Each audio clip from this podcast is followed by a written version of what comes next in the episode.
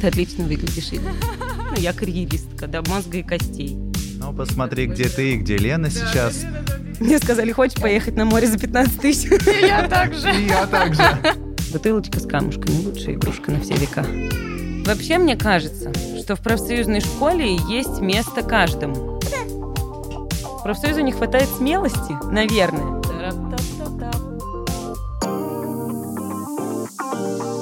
Всем привет! Я в гостях у Оли и Игоря, и это подкаст «На перемене». Сегодня у нас в гостях Санина Елена Алексеевна, насколько я помню. Не совсем одна. Да, у нас сегодня в компании вообще тусовка женская. А Лена является председателем столичной ассоциации молодых педагогов, но мы с ней будем говорить не про это. Ух ты! Да, ты Какие-то учитель. Но не только, мы это все равно зацепим, как ни крути. Ты учитель математики, и нам интересно, как э, молодая, красивая, светловолосая девушка решила, что она будет учить людей, детей математики. Почему, почему так? Я, конечно, скажу сейчас, что я заместитель директора с 27 января этого года. Реально? Но расскажу, как я стала учителем математики. А мы начнем, мы начнем с низов, а потом Я пойдем поднимемся. в- Я, кстати, тоже не... Я знаю, что ты аттестована, но я не знала, что ты уже в этом году сам. И даже на полной ставке. И даже сейчас? И даже сейчас. Так, э, меняем Not bad. подкаст. Как женщина, у которой сейчас младенец на руках, такая, я все еще сейчас зам директора, в смысле, что мне что-то должно мешать? Игорь, не меняйся в лице. Я понимаю, что тебя назвали в женской тусовке. Можно но- сейчас уже на «вы» говорить или как? Я волнуюсь.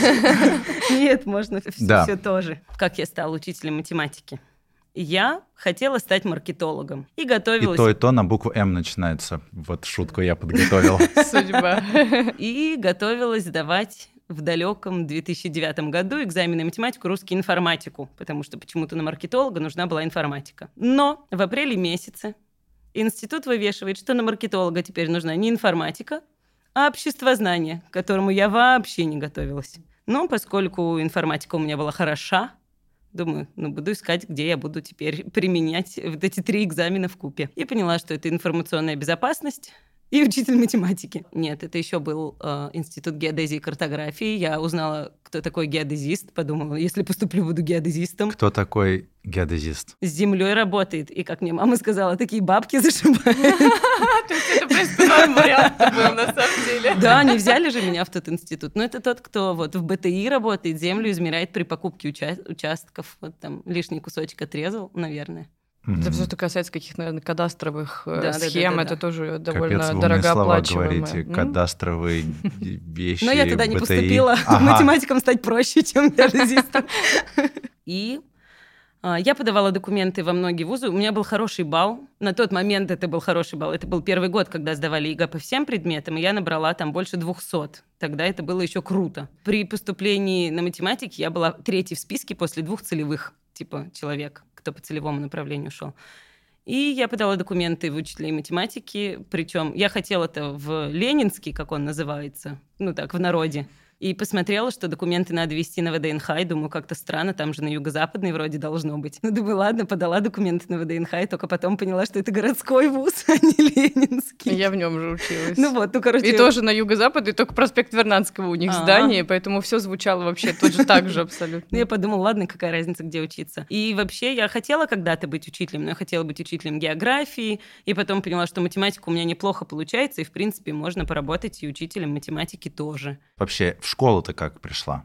Вот вопрос. Ам, параллельно с обучением в университете я работала в детских лагерях, конечно же. И мне нравилось, в принципе, заниматься с детьми. И заканчивая университет, как бы я понимала, что другой дороги нет. Я работала на Мальте э, между четвертым и пятым курсом. И э, рабо- ну, группу детей вывозила учить английский язык. И познакомилась там с группой школьников, которая работала в частной школе. Ну, там учитель с ними был в сопровождении, учитель русского из частной школы.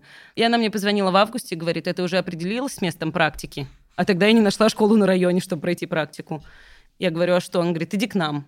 И я вот проработала год практики в частной школе. И потом не осталось там, ушла в государственную. Нет, не осталось. Потому что нет, не осталось. А что, почему? Вот я тоже попала однажды в частную школу, в большую какую-то такую гимназию, очень классную, но меня тоже вот остановило, и я все еще работаю типа в госструктуре. Что не так с частными школами? Почему мы их как будто, я не знаю, не боимся, но мы туда не идем работать? Ну, там мне платили 15 тысяч, и когда я хотела Там меньше больше... платили, получается. Ну, когда я пришла работать в государственную, мне платили 40. Ну вот, в, то- в тот год. Ну, на следующий, получается. А в частной школе, типа, а, ты практику проходишь, М. ну, 15, типа, тебе хватит. Ну, я там работала не полный день, частная школа работала с 9 до 6, но я работала там, уроки вела, и потом ехала в институт. И, ну, собственно, там было по договоренности с директором, а я не люблю вот по договоренности. Ты ходишь и клянчишь деньги. Ну, зачем? Я лучше буду знать, где прозрачно и за что платят деньги. А дети, конечно, классные были. Вопрос такой об аттестациях. Почему ты, ну, решила аттестоваться? Потому что мне надоело работать учителем. Но вообще нет, я не скрываю абсолютно, я карьеристка до мозга и костей. И мне всегда надо больше, лучше. Я вообще себе строю планы на ближайшие три года жизни. Ну, прям такой вот план э, у меня, как это назвать, дорожная карта. У меня там есть графа семья, есть графа финансы, карьера. И когда я поняла, что мне не хочется развиваться горизонтально, ну, то есть я не могу написать ЕГЭ на экспертный уровень, и я поняла, что мне это неинтересно. Ну, как бы, если бы мне это было интересно, я бы хотела. Я подумала, да ну нафиг, лучше, лучше чего-то организовывать. А организацией процесса занимаются сейчас заместители директоров. Ну, как бы педагог-организатор тоже не то, чем бы я хотела заниматься. Я этим позанималась. Хотя ты- Ну да, да, это так. э, Ну, мы просто с Леной, кстати, знакомы лет пять, наверное, на самом Да. деле, почти, почти с самого начала, когда обе закончили универ. Собственно, и она, и я занимаюсь ученическим самоуправлением, и на всех этих конкурсах и Но выездах посмотри, мы где прям... ты, где Лена Да, но сейчас. Лена замдиректора, а я пидорг, потому что я как раз таки не Не строишь дорожных карт. Не строю дорожных карт. Стройте дорожные карты. Тарап-тап-тап-тап. С кем тебе было проще работать и вообще поменялось ли это? Вот с коллегами, которые м, мэтры и знают свое дело и вот прям, знаешь, на опыте, или с молодыми, у которых горят глаза, и, может быть, они восполняют опытность какой-то амбициозностью и свежестью ума. Вот тебе с кем комфортнее было? Я не встречала молодых педагогов в школе, у которых горят глаза. Пара-пара-пам. Се- Уже замученные были? Нет, сначала в 1788, когда первый год мы начали работать, у нас была потрясающая команда, у нас было трое молодых педагогов, с которыми вот так познакомились, и э, потом еще пришла одна как раз педагог-организатор, и у нас вот была команда из четырех, которые э, прям вот мы устраивали такие классные штуки интересные на школу, но это потихоньку угасали, угасали глаза. Почему угасали глаза? Мне кажется, очень много наваливали всего. Ну, типа, вот нашли инициативную группу, и давай, давай, давай, они сделают, они сделают. А нам-то хотелось делать не то, что говорят, а то, что э, самим хочется. И это были последние молодые педагоги, которые чего-либо хотели делать в школе, помимо уроков. Вот, которые я встречала. Это закончилось в 2016 году. С 2016 я молодых педагогов, к сожалению, вот в школе не встречала, с которыми бы было комфортно работать. А в профсоюзе? А в профсоюзе таких много, и поэтому я здесь, и Я мне думаю, интересно. поэтому они там, потому что в школе ты не можешь так реализоваться, а профсоюз тебе дает какую-то для этого возможность. Это не обязательно так, но мне кажется, это один из вариантов. И как ты попала в профсоюз? Мне сказали, хочешь поехать на море за 15 тысяч? Подходят все. я так же. И я так же. Я говорю, конечно, хочу. А это оказалось не 15, а еще дешевле. Ну и вот это, собственно, была тогда еще э, лагерь, да, лагерь-семинар в Шипси. Вот там я и был. Первый, единственный раз вообще, когда я ездил. Тогда еще была плохая еда. У меня отсырел MacBook, и потом не 16-й год, включался. случаем, нет? Ам, это было лето 15-го, наверное. А, мгм. Ну хорошо, расскажи тогда про свой путь вот от участника, который От Москвы поехал до просто... Шепси. Не, Вот поезд. Я имею в виду путь от человека, который поехал на море э, за очень маленькие деньги, до человека, который теперь организовывает и является центральной частью всех этих выездов. Почему тебе это стало интересно? Помимо того, что это карьера, и тебе надо было туда вылезти, потому что это твоя амбиция. Ну, что тебя цепляло так? Я не знаю. Я стала сначала участником профсоюзной школы, и потом как-то поняла, что интересно в школе бы попробовать вообще, почему в школе профсоюз не работает, а так о нем говорят, что он должен работать. Подумала, стану председателем первички. Потом поняла, что нет, не стану, потому что свято место пусто не бывает. Конечно, конкуренция. Я подумала, значит, мне это не очень надо. Потом меня на следующий год назначили заместителем руководителя. И я съездила заместителем руководителя, попробовала поорганизовывать народ и поняла, что мне это нравится. Ну, то есть я люблю организовывать людей. А как ты думаешь, почему тебя выбрали? Вот почему к тебе подошли и такие, Лен, съедешь заместителем руководителя? Ну, я в округе была активной, то есть где-то надо было поучаствовать. Но я после профсоюзной школы поняла, что для молодых много чего делается. И подумала, а почему я этого не замечаю? А почему? Вот на самом деле мало кто этого замечает. Ну вот из большинства педагогов, хм. не активистов, ну, которых как бы либо нашли или сами нашлись, а вот общая масса, скажем так, вот этих молодых э, педагогов, у которых, ну, к сожалению, не всегда горят глаза. Я считаю, что не доводится информация. Ну, как бы это... И чья это забота должна быть? Ну, сейчас это моя забота. Напрямую моя забота. Мы пытаемся сейчас выстроить э, такую вертикаль, я не знаю, как это назвать. Вот э, Президиум столичной ассоциации молодых педагогов, Совет столичной ассоциации молодых педагогов, и потом вот Совет в каждом межрайоне. И дальше вот этот человек, который отвечает за межрайон, у которого там в ведомстве 7-8 школ, я не знаю, ну, во всех межрайонах по-разному уже. Ну, вот где-то 20, где-то 7, где-то 4 школы. И просто вот человек, который отвечает за межрайон, не может донести эту информацию до школ. И вот тут все ломается. Я, если брать как просто работник школы, молодой педагог, до меня не доходит ничего из того, что я там вещаю сверху как председатель столичной ассоциации. Ну, то есть я прекрасно знаю сломанное звено, как бы все боятся менять сломанное звено, потому что это удобные люди, это типа проверенные, но я не знаю, насколько Насколько это всего хватит продержаться этим проверенным людям? У нас знаешь, как сработало? Ну вот, кстати, это, наверное, такой мини-совет, может быть, между районом и округам. Но у нас это сработало в центре.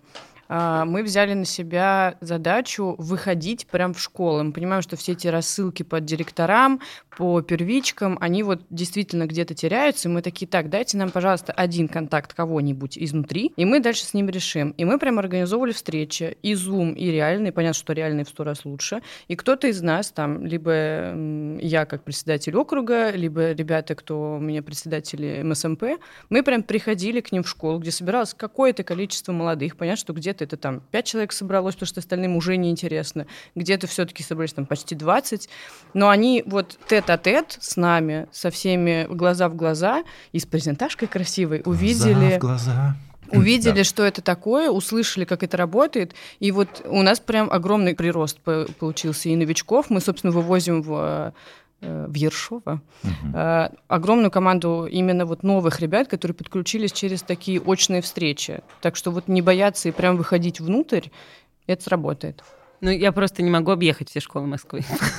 Так это проблема в этом. Ну, и не тебе лично это надо делать. Это ну, вот, опять-таки на кругах. Это то самое сломанное звено. Это то самое сломанное звено. Бутылочка с камушками. Лучшая игрушка на все века. И еще немного о замстве. Вот эта школа новая или ты уже там работала? Я проработала год в mm. этой школе учителя математики, угу. ага, и потом стала замом там. Угу. Я пришла туда в августе, отремонтировала себе кабинет, сделала его красивеньким. Думаю, ну все, я тут надолго работать. Потом вышла замуж, забеременела вот этим человеком. Который тоже а. участник нашего подкаста. Да, ее зовут Алиса Санина. И она в гостях у Оли и Игоря. И это подкаст на перемене.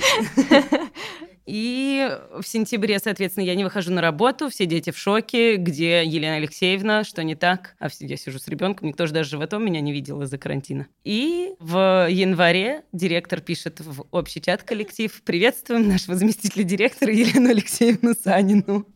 И все. И я вот так, работая на полставки, она, ну, директор говорит, давай ты будешь на полставки и на удаленке работать. Я говорю, ну, давайте, если это никого не отвлечет.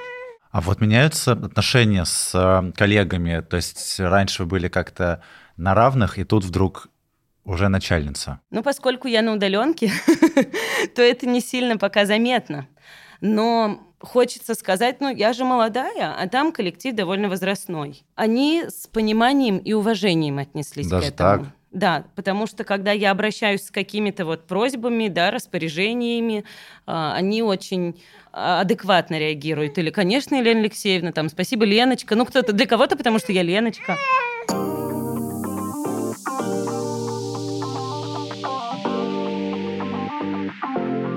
Блиц как у Оли и Игоря. Блиц скорость Хорошо. границ. Класс. Какой у тебя был любимый предмет в школе? И, может быть, почему? География, потому что там все так логично, и то, что растет, то и добывают. И я искренне радовалась, что я понимаю логику этого предмета, поэтому это был мой любимый предмет. Ну и физра, конечно. Если бы не учителем, кем бы ты была? Специалистом по информационной безопасности. Нет, а вот если так в масштабах, это знаешь, скорее о том, о чем бы ты там мечтал. Про маркетолога мы запомнили. Если бы не учителем математики, то я бы была актрисой театра и кино. Но я не могу Верю. запомнить э, актеров, поэтому я не могла поступить в театральный. Была бы ли ты учителем у своего ребенка? Вот про моего родного вот, говорится. да, да. То есть, Нет. и- если бы ты все еще осталась учителем математики, вела бы у нее или как-то нет? Я бы не хотела, этого точно. Дома помочь, конечно, а чтобы прям быть учителем у своего ребенка, наверное, не хотела бы. Но при этом я должна понимать, что куда я отдаю ребенка, там должно быть качественно. Мы про качество говорим сейчас. А почему? Что, почему не хочешь? Сложно объективно оценить свое чадо. А вот, а вот смотри, ну, если твой ребенок пойдет в школу, где ты замдиректора, или уже, может быть, директор будешь, как вот там э, будет строиться все, если, к примеру, она где-то себя не так повела, или в чем-то там... Это будет сложно, наверное, или же это будет школа другая вообще? Конечно, гораздо рациональнее и удобнее, чтобы она была в той школе, где я работаю. Но я бы ни в коем случае не хотела бы эм, навешивать на нее ярлык, что это ребенок замдиректора. А ты будешь ходить на родительские собрания тогда? Вот это будет как? Нет, Для этого есть папа. Бедный учитель. Папа Бедный учитель, мне кажется, что взорвется. Директор сейчас придет. Директор сейчас придет, замдиректора придет. Да. Для этого есть папа, чтобы ходить на собрания. Но вообще, ну, конечно, буду. Я ж мать. Как изменилось твое отношение к школе после того, как ты сменила роль учителя и сотрудника? К этому добавился еще и родитель. Вот ты теперь по-другому смотришь на то, как ведут уроки, на то, какая безопасность, не знаю, в школе. Вот сменился вектор зрения, или ты еще не замечала этого? Появился ли новый вектор твоего отношения к школе? Профсоюзная школа «Новый вектор» Отсылка. 2020. Я вообще всегда а, относилась к школе как к какому-то качественному продукту. И, в принципе, то, что там делается, мне хотелось, чтобы это делалось качественно. Неважно, была ли я в роли учителя, педагога, организатора или просто классного руководителя. Мне хотелось, чтобы все было качественно. И поэтому, когда я стала мамой, я просто стала более требовательной, наверное, к этому всему. Ну, то есть теперь мне хочется, чтобы не только я так работала, но и чтобы все так работало. Говоришь, что чтобы все было качественно, это эм, очень в духе современной тенденции, что школа стала услугой больше, чем вот этим каким-то храмом знаний, где вот огромный великий статус учителя, педагога и так далее. И родители, они ведут себя с позиции, что мне должны, чтобы было качественно. Что за шейминг? Сложный вопрос. Нет, я не считаю, что образование — это услуга, хотя это удобно. Услугу можно измерить, да, ну, люб- любое ее проявление вообще, там, вкусный кофе, невкусный, есть пенка, нет пенки. Московский центр качества образования. У нас просто Что спонсор он этого измеряет? выпуска. Да-да-да, и департамент, и МЦКО. Ну вот человек, э, я просто не могу синоним сейчас подобрать качественно. Вот он, а, добросовестный. Я хочу, чтобы добросовестно выполняли. Вот ты классный руководитель, например, и добросовестно поговори с детьми, просто собери и просто по-человечески с ними поговори. Это же добро- Добросовестный разговор с детьми не даст ничего к рейтингу школы, к примеру, ничего не даст к показателю м, олимпиад, э, уровня написания Это ЕГЭ один и так из далее. этапов. Если ты установишь нормальные отношения с своими Но детьми далеко- благодаря этих, этим разговорам, они начнут э, делать то, что ты будешь но просить какой-нибудь потом. завуч, э, которых сейчас, ну, особо нет, но вот эти люди, кто исполняют эти функции, или же зам, или же директор, они в первую очередь ждут чего? Качественного результата, ну, который мы видим на всяких мероприятиях. Хорошие заучи поймут, что это начинается с построения вот тех отношений с детьми вот через то добросовестное отношение педагога. Ну, ты готова сказать, что там классным руководителям, что вот вам пятый класс, не парьтесь про Олимпиады, главное наладьте хороший контакт. А вот к девятому классу пусть у нас уже все будет прям супер круто, качественно. Ну, наверное, если год разделить учебный... Диагностику-то уже вот прям нужно писать э, в ноябре где-нибудь. Диагностика — это предметники. Ну, тут вы меня... Да, конечно. Нет, вот я как заместитель директора в первую очередь скажу, что говорите с детьми. Как только учителя начнут относиться к детям как к личностям самостоятельным, то все у нас в образовании будет еще лучше, чем сейчас. Меня учили в школе, что наши дети это наши коллеги. И надо спрашивать их мнение, и надо интересоваться их потребностями и желаниями, и стараться это учитывать. Потому что они субъекты, а не объекты. Тут как будто хочется закольцеваться про те же вот молодые педагоги или тогда старшие люди лучше с этим справятся молодые педагоги с этим справятся лучше, потому что более старшие коллеги, к сожалению, они э, такой старой закалки, где учитель это авторитет непоколебимый, он должен все знать. источник знаний. Да, единственно правильный, слушать только их и делай как я. А ты чего сидишь? Делай как я. Нет, а молодые педагоги как раз им легче выйти с детьми на общий язык и общий уровень. Что такое быть учителем в 2021 году? В 2021 году должен быть учитель, который вернет детей после пандемии в школу и заинтересует их. Достучиться до того, что онлайн это не так плохо. К сожалению, дети, основная масса, ну вот с которыми я знакома, мои родственники, друзья, дети друзей а, почему-то считают, что онлайн это жесть, и наконец-то они все вернулись в школы. И учитель 2021 года должен сказать, что онлайн это наш друг, а не наш враг. И как он появился в 2020 в нашей жизни, то вряд ли он куда-то денется. Скажи три ассоциации к слову учитель вообще. Учитель-мучитель. Это такое ассоциация. Это сложно. Ну вот ассоциация то, что первое в голову приходит. Угу. Учитель жилетка, учитель мучитель и о, хорошей зарплаты. Насколько вы разные с Артуром ответы дали. Просто изображаю огромный просто размах. Ну, я просто, ну, отнеслась не ответственно, а то, что пришло первое в голову. Ну, почему-то так мне захотелось. Ну, это на самом деле и есть ассоциация, так что пойдет считается. Каково это, когда вы оба в семье учителя? Это непросто. Ну вот, вот это и интересно, насколько это влияет на жизнь. Потому что, с одной стороны, вы на одной волне, вы понимаете друг друга. С другой стороны, боже, вы что, обсуждаете только работу все время и детей? Что это же еще должно быть? Вот каково это, когда вы оба учителя? Мы обсуждаем инновации. Смотри, дорогая, я сделал новый урок в Мэш. Нет, мой супруг не делает уроки в МЭШ, потому что он педагог-организатор. А вы, кстати, в одной школе работаете или в разных? Мы работаем в одной школе. Ага. У нас э, не одинаковые взгляды на преподавание, например. Я более консерватор. Артем больше либералист, демократ. И, конечно, в споре рождается истина. Наши подходы немного разнились, раньше. Но потом находим какую-то золотую середину, в спорах рождается истина. Ну а дома есть о чем поговорить помимо работы-то. А чем еще вообще ну, живете? кроме работы, ну, реально, вот, кроме педагогики, профсоюза, вот этих всех До того, как воспитательных дел. Ну, да, да. Сейчас понятно. Мы любим смотреть фильмы. Любили ходить в кино до сладкого времени пандемии. Ну вот, да, кино, сериалы, наверное, это то, что нам ну, нравится. Ну давай, топ-3 ваших сериала. Это так сложно. На первом месте должен быть Шерлок. О, плюс. Вот с Кембер... Это сыр. С камамбером. Люблю смотреть сериалы и поджирать чего-нибудь.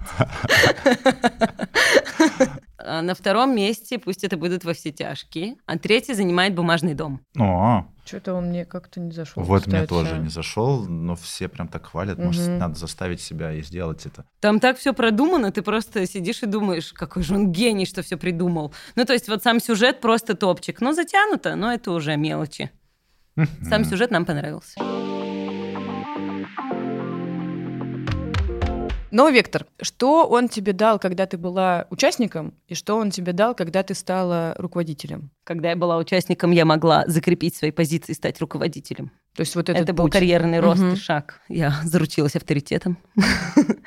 Но когда я стала руководителем, я как раз попробовала себя в роли руководителя, собственно, своих ровесников. Мне это было важно, потому что руководить детским коллективом легче, чем ровесниками. Ну, у меня это успешно получилось, и тогда я перестала сомневаться, что руководящая должность — это мое. А для остальных что это дает? Вот теперь, когда ты руководитель, вот зачем он нужен всем остальным? Вот, У кого нет, например, потребности именно в росте? вот, вот, вот, я хотел спросить, что профсоюз «Новый вектор» — это вот вся штука, она именно о каком-то карьерном росте или не только? Как это работает? Нет, эм, профсоюзная школа дает человеку то, что он сам захочет. Тот, кто захочет попробовать себя в роли руководителя, там много позиций, да, это руководители всех служб, руководители команд, э, комиссары и так далее. Ну, то есть, хочешь попробовать себя руководителем, вперед. Просто тем, кто только приходит в образование, да, и просто вот находится в каком-то тупике, не знает, как развиваться и чем заниматься дальше, это тоже очень важно. Потому что, ну вот, я не, не хочу хвалить, да, то, что мы, по сути, сами делаем, но это одна из немногих площадок с нужными семинарами, с нужными тренингами. Какими именно? Вот именно...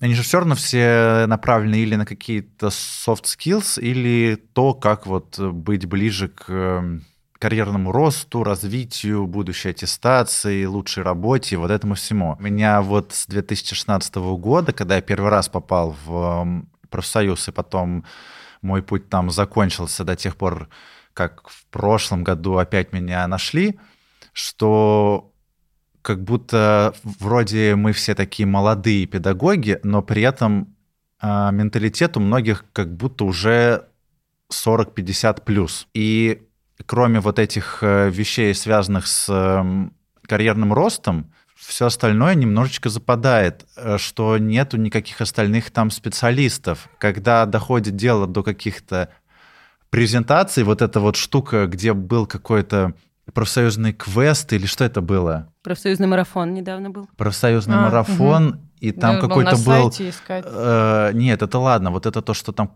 сказ такой-то, мы, по- мы в А, профсоюзе это- собрались.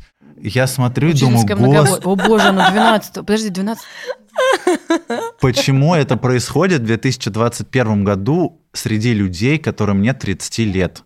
Вот как бы такой откровенно низкий уровень всего остального, он как-то печалит. Неужто... А в школах полным-полно, оказывается, людей, которые кто-то что-то может классно делать.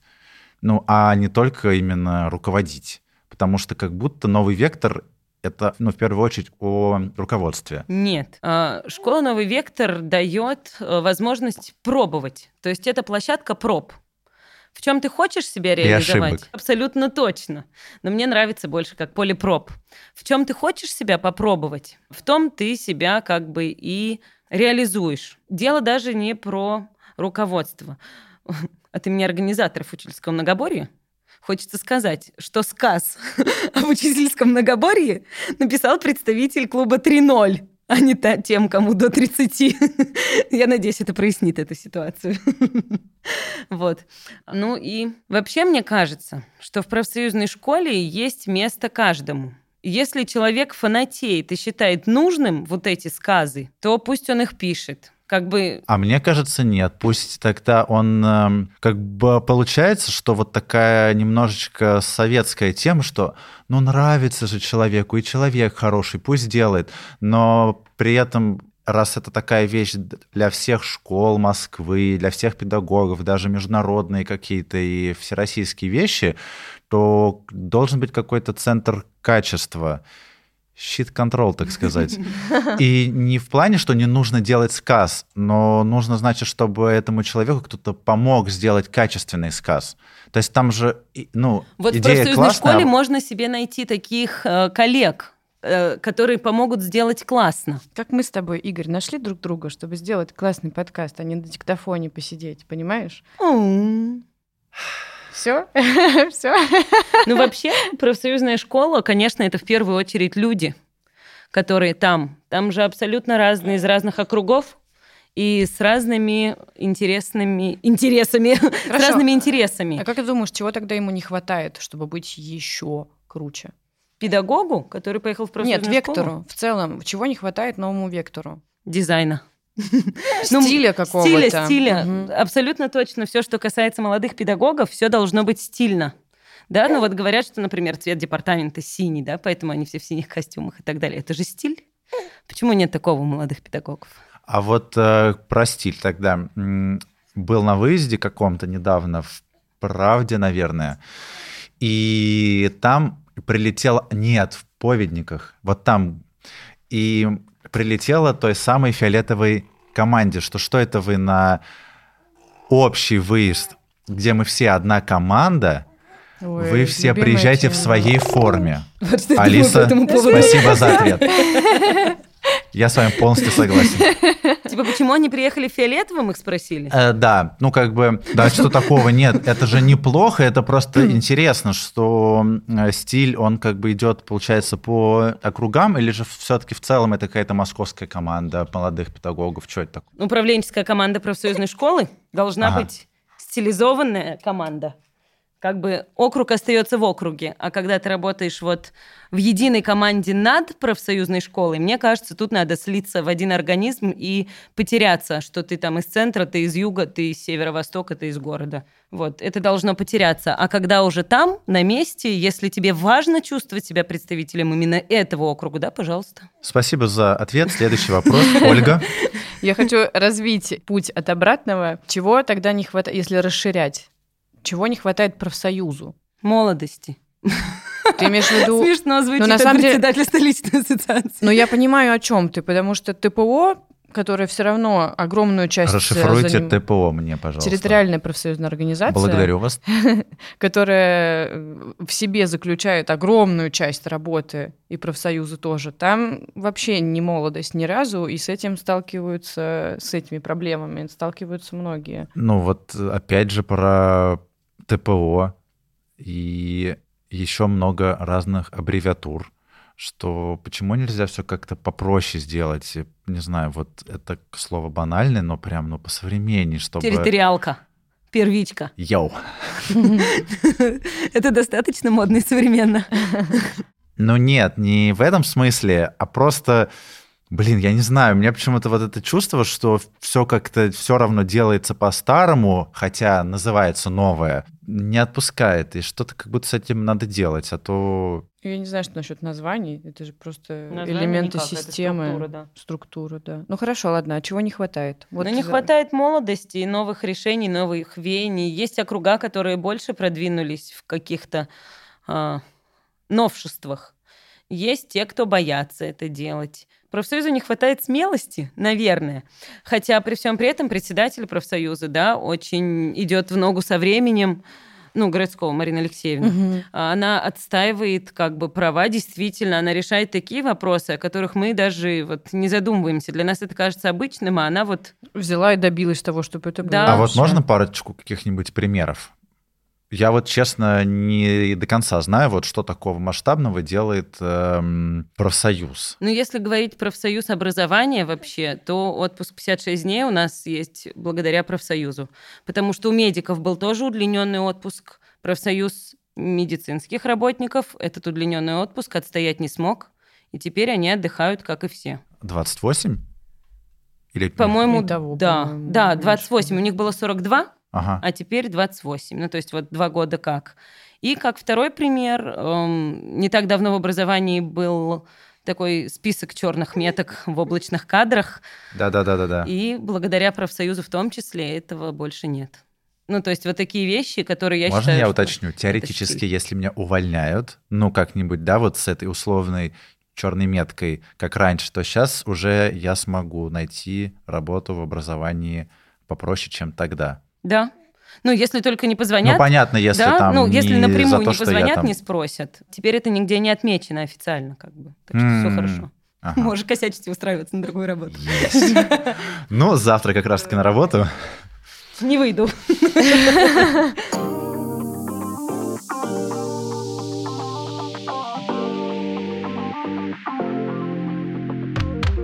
Тогда вот как ты видишь школу через 10 лет? Потому что как раз-таки в школе еще через 10 лет будет учиться Алиса.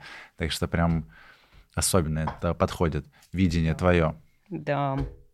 Мне хочется, чтобы в школе через 10 лет не было хотя бы условных стен. Конечно, эти границы, границы школы пропадают и сейчас, когда они могут на урок поехать в музей и так далее. Но сейчас это что-то сложно делается. Мне хочется, чтобы через 10 лет основная масса уроков проходила за рамками школы, ну, то есть не за партами. Ну, мне, мне хочется так. Я, мы же мечтаем школа через 10 лет. Это Мечтаем. просто наиболее практично бы было.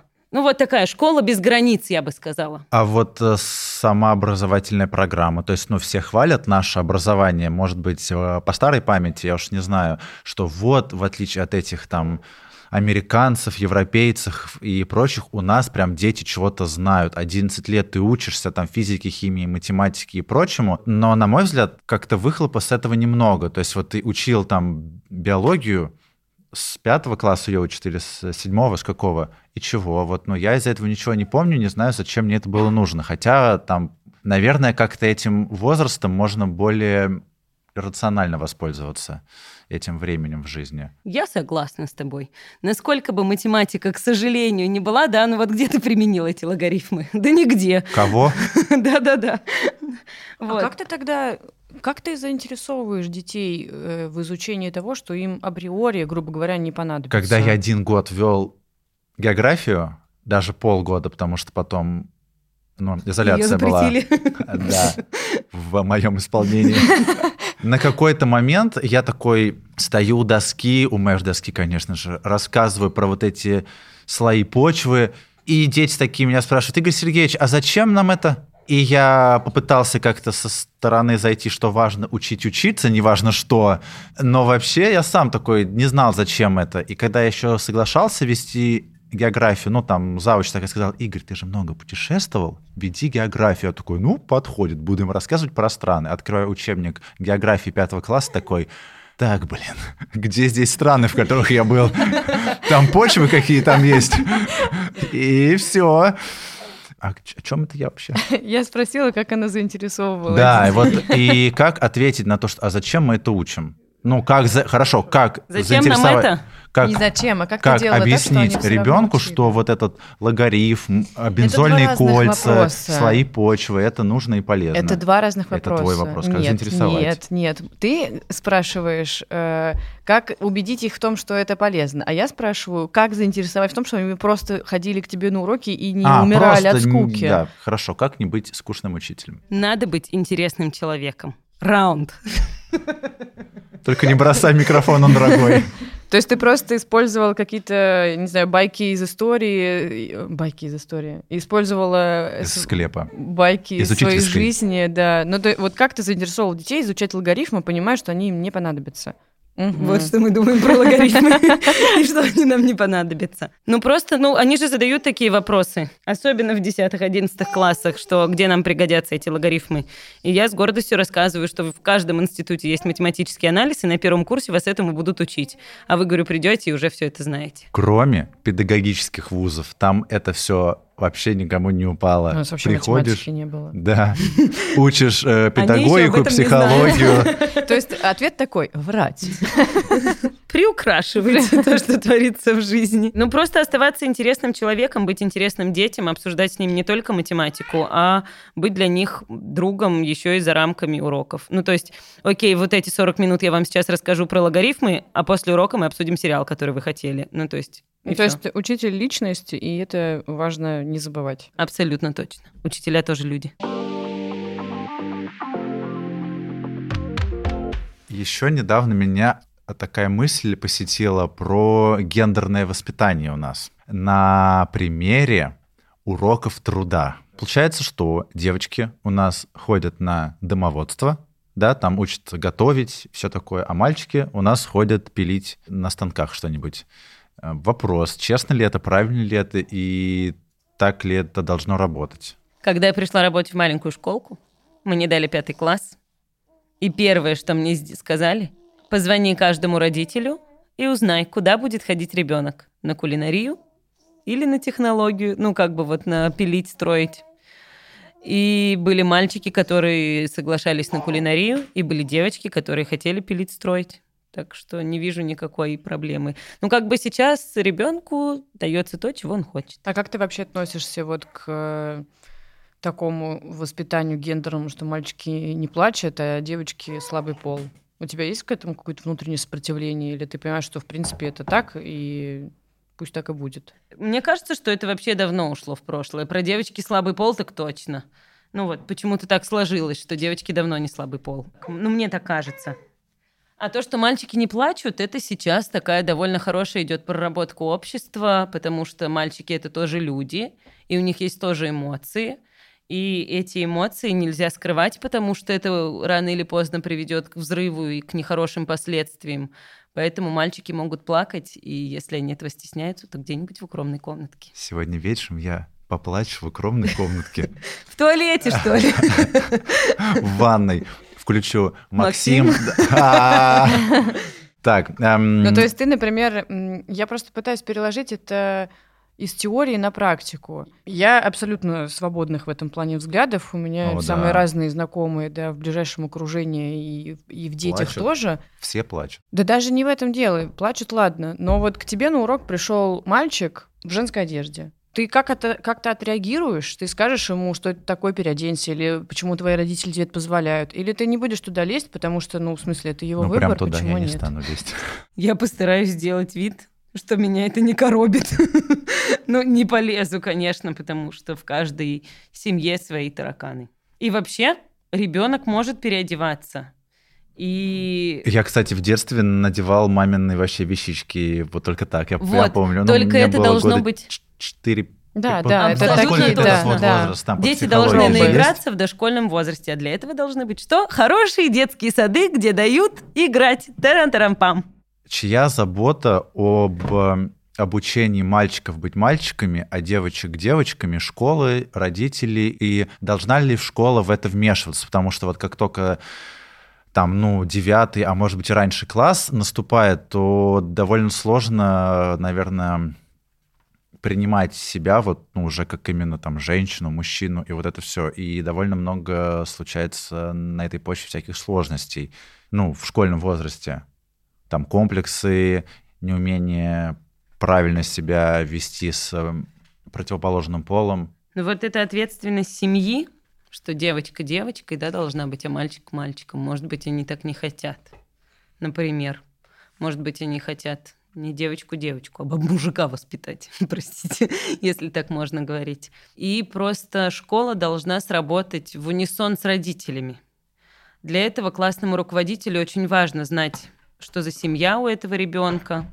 По возможности, конечно, лучше поговорить э, с родителями и самим ребенком, вообще чего он хочет. Ну а дальше просто школа должна помочь семье сделать ребенка таким, каким его видят родители. То есть у тебя есть в голове четкое понимание, за что отвечают родители, за что отвечает школа? Но это не факт, что правильные ответы, но у меня в голове точно есть такое понимание. Какое? Потому что я помню, когда был разговор, что школа вообще не должна воспитывать, воспитывают родители. Потом поняли, что не совсем так. И вот когда все это начало плавать, ты как для себя ответила? За что отвечают родители? В чем их задача? А в чем школьная. Именно вот на вопросах стыка, да, понятно, что есть какие-то очевидные вещи, а вот где это чуть более прозрачно. Вообще первые какие-то первостепенные вещи воспитания должна закладывать семья. Абсолютно точно, она должна учить вежливости. А, Поведение в обществе? Да, повед... ну вот тут уже спорно. Вот, видишь, я говорю, Вежливость сме... точно должна быть привита с детства. Здравствуйте, до свидания, спасибо, пожалуйста как бы базовые вещи семья. А вот как семья может научить поведению в обществе, если, например, семья никуда с ребенком не ходит? Тут большой вопрос. Конечно, хорошо, если ответственные родители берут ребенка и в выходные с ними идут там в кино, в цирк, в театр, просто погулять на площадку то там ребенок учится, да, как бы там ребенок сталкивается с обществом, и родители учат его э, там себя вести. Ну, а если ребенок, хотя бы. да, а если ребенок этого не видит, и как бы, ну, есть же семьи, которые не интересуются воспитанием детей, но, к сожалению, это действительность, то тогда школа берет на себя такую ответственность. Как бы школа, ребенок попадает в коллектив, в класс, в общество, и здесь уже учитель учит его, ну, как бы, а что делать? если родители не научили, тут уже как бы ответственность учителя и его добросовестность. Как мы все подвязали-то? Я просто думаю, что это же потом могут быть внутренние конфликты, знаешь, что это не моя задача. Моя задача научить тебя читать, считать, а как разговаривать с девочками, это не моя задача. Они же могут так, ну и есть такие учителя, которые так думают. Я с этим на самом деле не согласна, но они есть. И вот и, и чё? И что станет с ребенком? Есть такие учителя, и тогда это называется педагогическая запущенность у детей.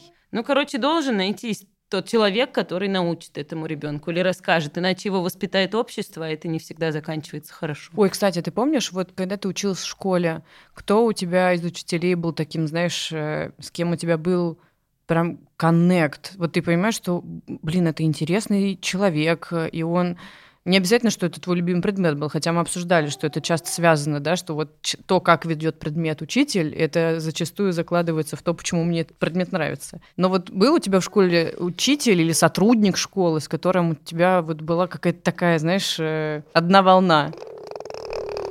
Это будут перебивки между темами наши. Я училась в двух школах. С восьмого класса я перешла в лицей. В старой школе у меня был учитель математики, который был на тот момент 74 года. И вот она для меня была там человек-человек, человек с большой буквы, человек чести, человек слова, человек дела. И вот она у меня вызывала, конечно, восторг. И, наверное, отчасти мой консерватизм пошел оттуда, а, в преподавании. Когда я перешла в лицей, там были сильные предметники, они хорошо учили. Я начала хорошо учиться по сравнению с обыкновенной школой. Но ни один педагог не цеплял меня как человек, к сожалению. Но была медсестра. Вот я поэтому и спросила, что это не я- ты просто обязательно сказала учитель. да, не обязательно учителей. Я вспомнила, что э, медсестра разрешала мне прогуливать уроки, сидеть у нее в кабинете, и, если что, отмазывала меня от контрольной. Но это просто вот был понимающий человек, с которым я нашла общий язык. Так что учитель математики и медсестра. Мы, наверное, уже будем заканчивать на моменте испития водички Алисой. Чмоки, чмоки, лавки, чмавки. Игорь, пойдем ужинать. Прекрасно. Все, всем кушать. А то Алиса Давай все так сделаем. Давайте. Три, четыре. Вот вы, конечно. Почему никто так не сделал? Я сделала.